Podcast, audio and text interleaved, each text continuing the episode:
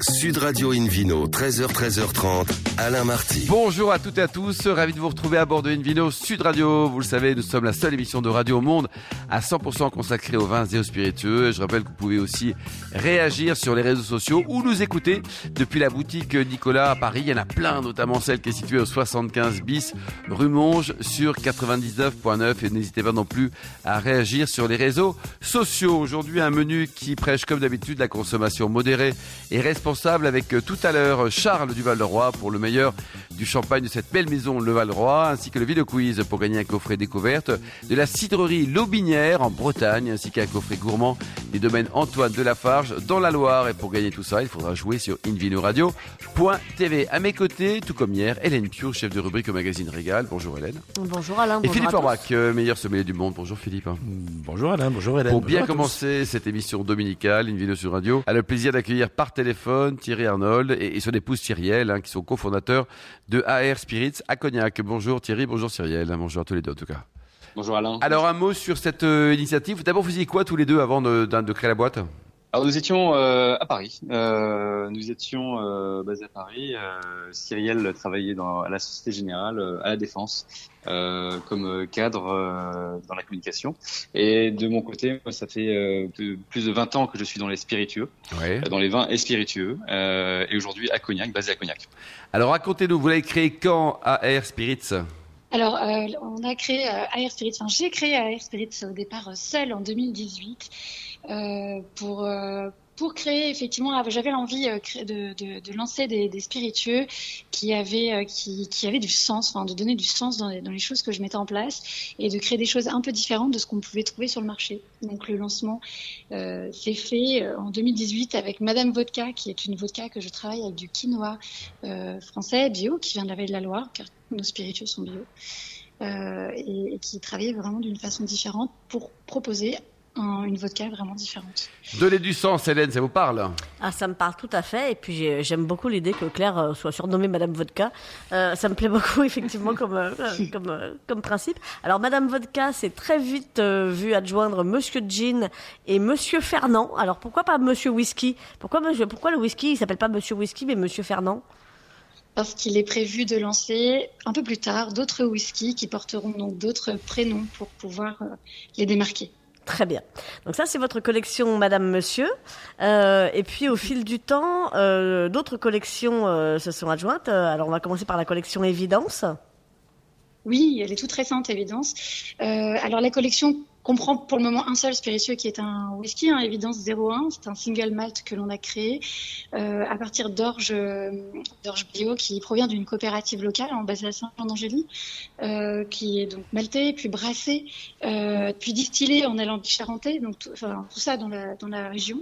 Et, euh, et l'on fait vieillir ensuite euh, donc euh, en, vieux fût, en très vieux fût de cognac, euh, sur lequel on va euh, apporter un finish en fût de château, enfin, d'un château prestigieux. Je n'ai pas trop le droit de donner le nom, effectivement, puisqu'il s'agit d'un prestigieux domaine de Pauillac. De Pauillac. Et donc, dans la gamme de prix, ça, va de combien, combien sur ce que vous offrez, Cyrielle et Thierry? Alors euh, effectivement, la partie commerce c'est plutôt ma partie. Euh, on a effectivement plusieurs collections de spiritueux. On a parlé des plus premium, la, gamme Madame Monsieur, Madame Vodka, Monsieur Jean, Monsieur Fernand, qui se situe dans les alentours de 38 à 45 euros pour Monsieur Fernand Whisky. Évidence, euh, l'édition, la première édition se situe plutôt entre 55 et 60 euros chez les cavistes. Et on a une deuxième collection, deux collections, notamment une collection qui s'appelle euh, Maxeo, qui englobe également euh, vodka, gin, whisky, rhum et vieux. Et vieux. Euh... Philippe Orban, vous avez une question à poser à, pour terminer à oui. Cyrielle et Thierry? Oui, oui. Vous faites du cognac? Parce que vous êtes en plein cœur de Cognac, effectivement, effectivement, vous êtes à Cognac, donc vous, vous, vous véhiculez aussi l'image d'une région. Oui. Est-ce que il n'y a pas de cognac alors chez vous? Cognac dans la gamme? Alors écoutez, écoutez, il y, a, il y, a, des très belles maisons qui nous entourent et qui font un excellent travail. Mmh. Euh, ah, vous voulez pas les concurrencer, de... quoi, c'est ça Alors je, je pense qu'il y a déjà beaucoup de, de, de propositions qui sont excellentes. Ça, sûr. Notre, notre, notre, notre, on va dire notre parti, parti pris est plutôt aller sur euh, la mouvance Spirit Valley qui englobe, euh, qui englobe les 3500 euh, alambics à Cognac ces alambics qui ne sont pas utilisés notamment pendant, la, période estivale, printemps-été, euh, nous on les utilise pour distiller nos, spiritueux. Euh, et on apporte, on va dire, une diversité dans ce monde du cognac, la Spirit Valley.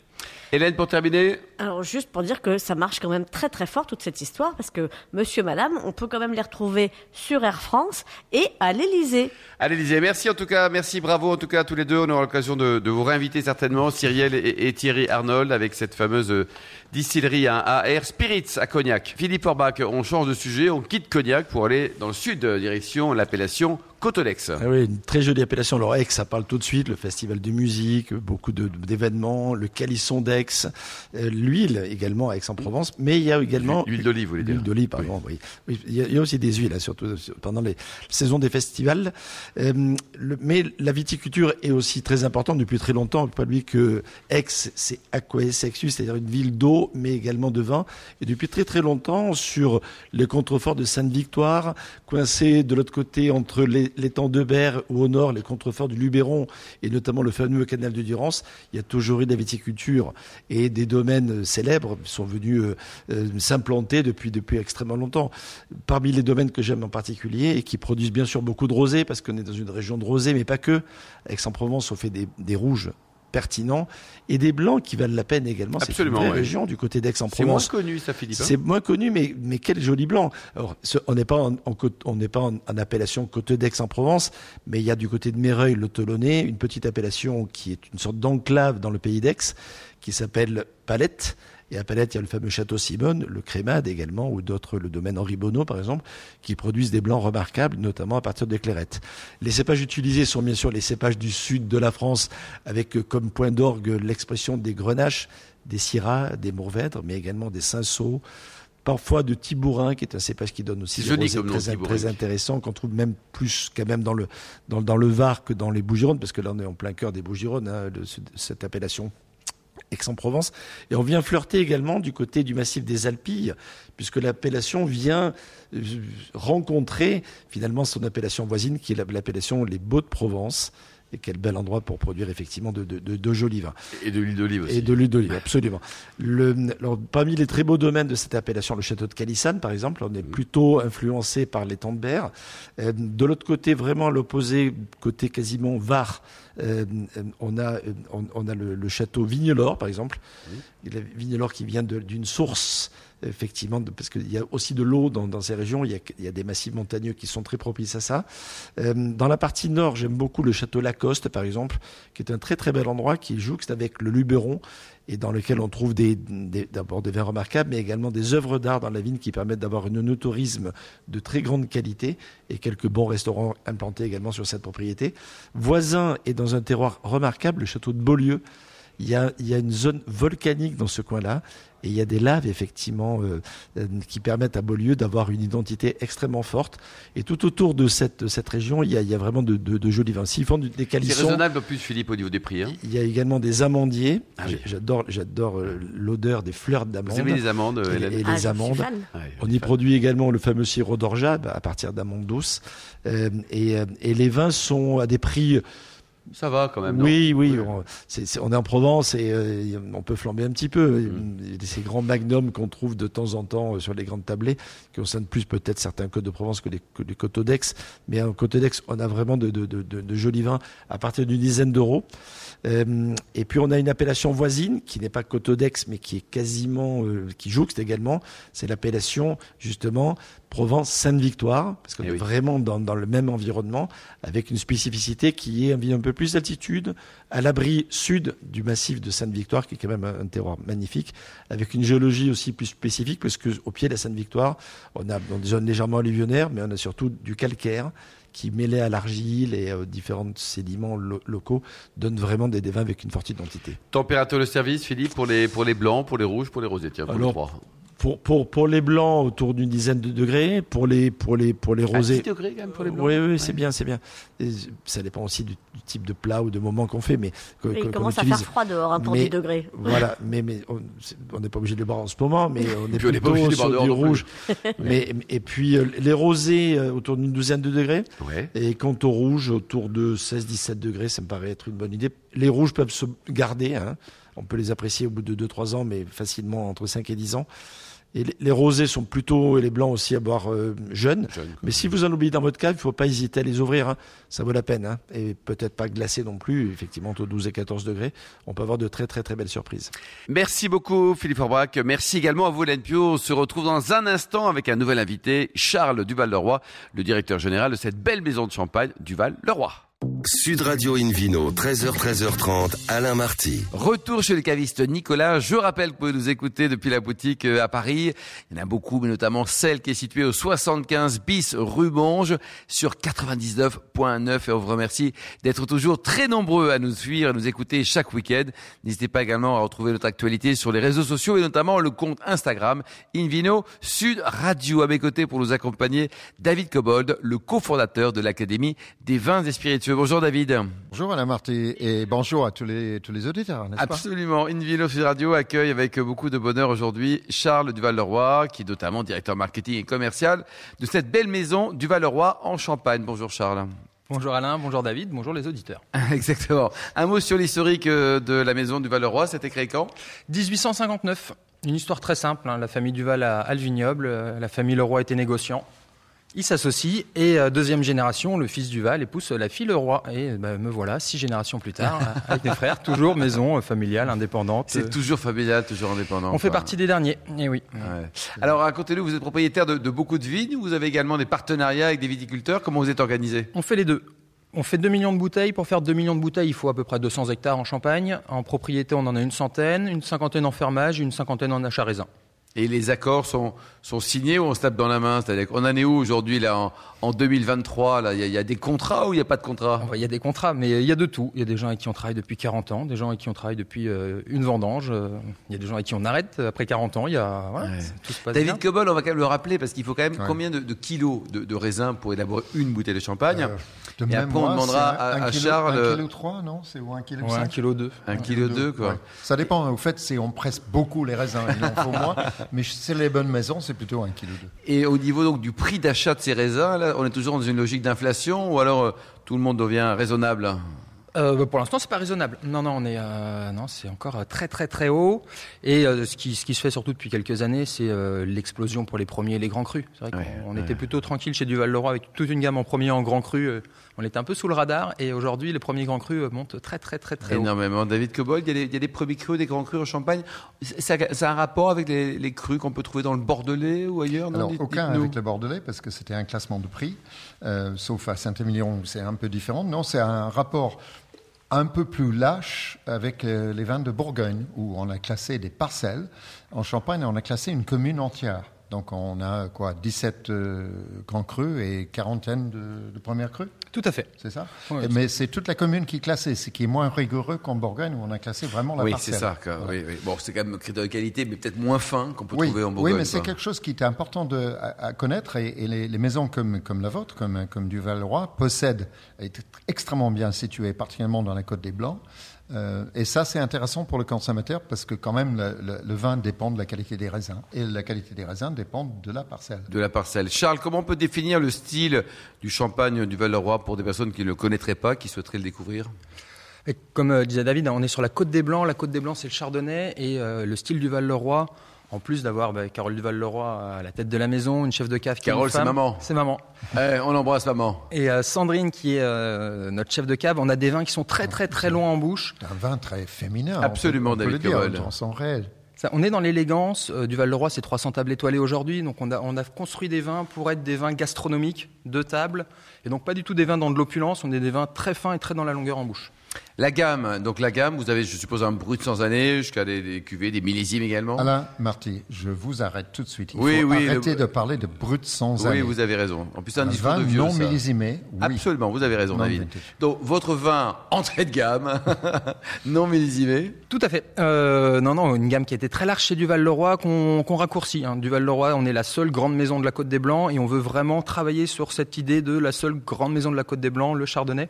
Donc la gamme a été raccourcie. Évidemment, toujours ce brut sans année ou ce multimillésime Voilà, c'est mieux. euh, qui est. Parce qui que est- c'est sans année, c'est comme dire que le vin est hors sol. Il a forcément une année. Il a, Eh il a- oui. il a- il a Et- été et- récolté. Et euh, en l'occurrence, il y en a plusieurs. Absolument. Il y en a plusieurs. Sur le brut sans année chez Duval-Leroy, on a au moins 4, quatre vins, euh, ouais, quatre années différentes, plus 3 ans de cave. Donc on, On Ouais, donc vous êtes des- vraiment un des- multi, quoi. Après, on a toute une gamme en premier en grand cru avec Fleur de Champagne qui est le vaisseau amiral de, de la maison. Euh, beaucoup de chardonnay, euh, que des premiers crus. Le rosé Combien ça coûte une bouteille de fleur de champagne? Parce que là, c'est quand même dans, la cuvée de l'exception. On est euh, sur Fleur de Champagne, on est sur une quarantaine d'euros aujourd'hui. David Cobol, parfois, on- on- enfin, pour des grands, grands vins comme ceux du Val-de-Roi, là, 40 euros, je sais que c'est une somme, mais, mais on est quand même encore raisonnable au regard d'autres grands vins. Oui, c'est vrai. Et, et autre phénomène, Charles a fait allusion tout à l'heure, à la durée de conservation des, des bouteilles, de ces bouteilles en, Oui. en cave. Euh, Les gens pensent que le champagne, c'est quelque chose qu'on fabrique et qu'on boit tout de suite et on pisse après. Et, et à Eh ben, l'apéro. Oui, mais le champagne, c'est le vin qui se conserve le mieux et qui, légalement, doit être conservé le plus longtemps de toutes les appellations C'est françaises combien, Charles, vendu. le, le minimum légal pour les conserver c'est 15 mois pour un, pour un sans année. Après, si on prend Fleur de Champagne, on est sur une vendange en ce moment 2014, des vins de réserve qui remontent jusqu'à 2010. Vin de réserve. Ça veut dire quoi, David Cobol, la vin de réserve Ah bah, c'est quand on a une très belle récolte, on met une petite à, à côté, c'est une sorte de police d'assurance et ça permet de lisser la qualité, d'augmenter la qualité des, des vins issus de moins bonnes années et d'avoir aussi des vins qui ont vieilli. Ouais. Donc c'est rajouter de la de complexité. le risque si Donc les vins sont mis en réserve. D'ailleurs, c'est une, une obligation d'avoir des vins en réserve pour gérer euh, les volumes qui peuvent être très variables. euh, Et chacun choisit sa réserve ou il y a une réserve qui est fixée par le... Alors, il y a un volume qui est, qui est préconisé par l'interprofession de la Champagne, mais chacun choisit les vins qu'il met en réserve, oui. La gastronomie, c'est un secteur qui vous intéresse. Vous êtes très présent, Charles, déjà au niveau de la sommellerie. Toujours du Val-de-Roi, en précurseur avec les meilleurs ouvriers de France, euh, sommellerie. Oui. Euh, mon petit frère Louis fait le tour de toutes les écoles, donc on va, on va voir très jeunes euh, dans toutes les écoles de sommellerie. Mais souvent, et je dis pas que l'éducation nationale les abandonne, ces jeunes, mais on est sur des écoles, sans, tout, de temps en temps, il y a quoi? Il y a 6 élèves, 7 élèves. Ouais, c'est incroyable. Ils ont rien à boire. C'est pas qu'ils ont rien à boire, mais ils ont, ils ont pas une approche là d'avoir un professionnel euh, du champagne qui vient les voir, qui leur fait goûter euh, six vins jusqu'à femme de champagne chez nous. C'est les gens- ils s'en souviennent en plus. c'est la hein. première fois qu'ils certains pour certains c'est la première fois qu'ils goûtent du champagne. Donc euh, ils, ils ont besoin, sinon ils n'en auraient pas goûté pendant toute leur scolarité. Et c'est peut-être certaines interpros qui devraient qui devraient se tourner vers ça pour euh, éviter certains bashing. Et c'est vrai que le champagne, Louis le fait très très bien pour du Val de Roi, de faire le tour Louis, de toutes les écoles. hein. Ouais, On le salue également. Alors au niveau de la gastronomie, euh, on peut faire tout un repas avec un, champagne en général ou un du Val-de-Roi en particulier.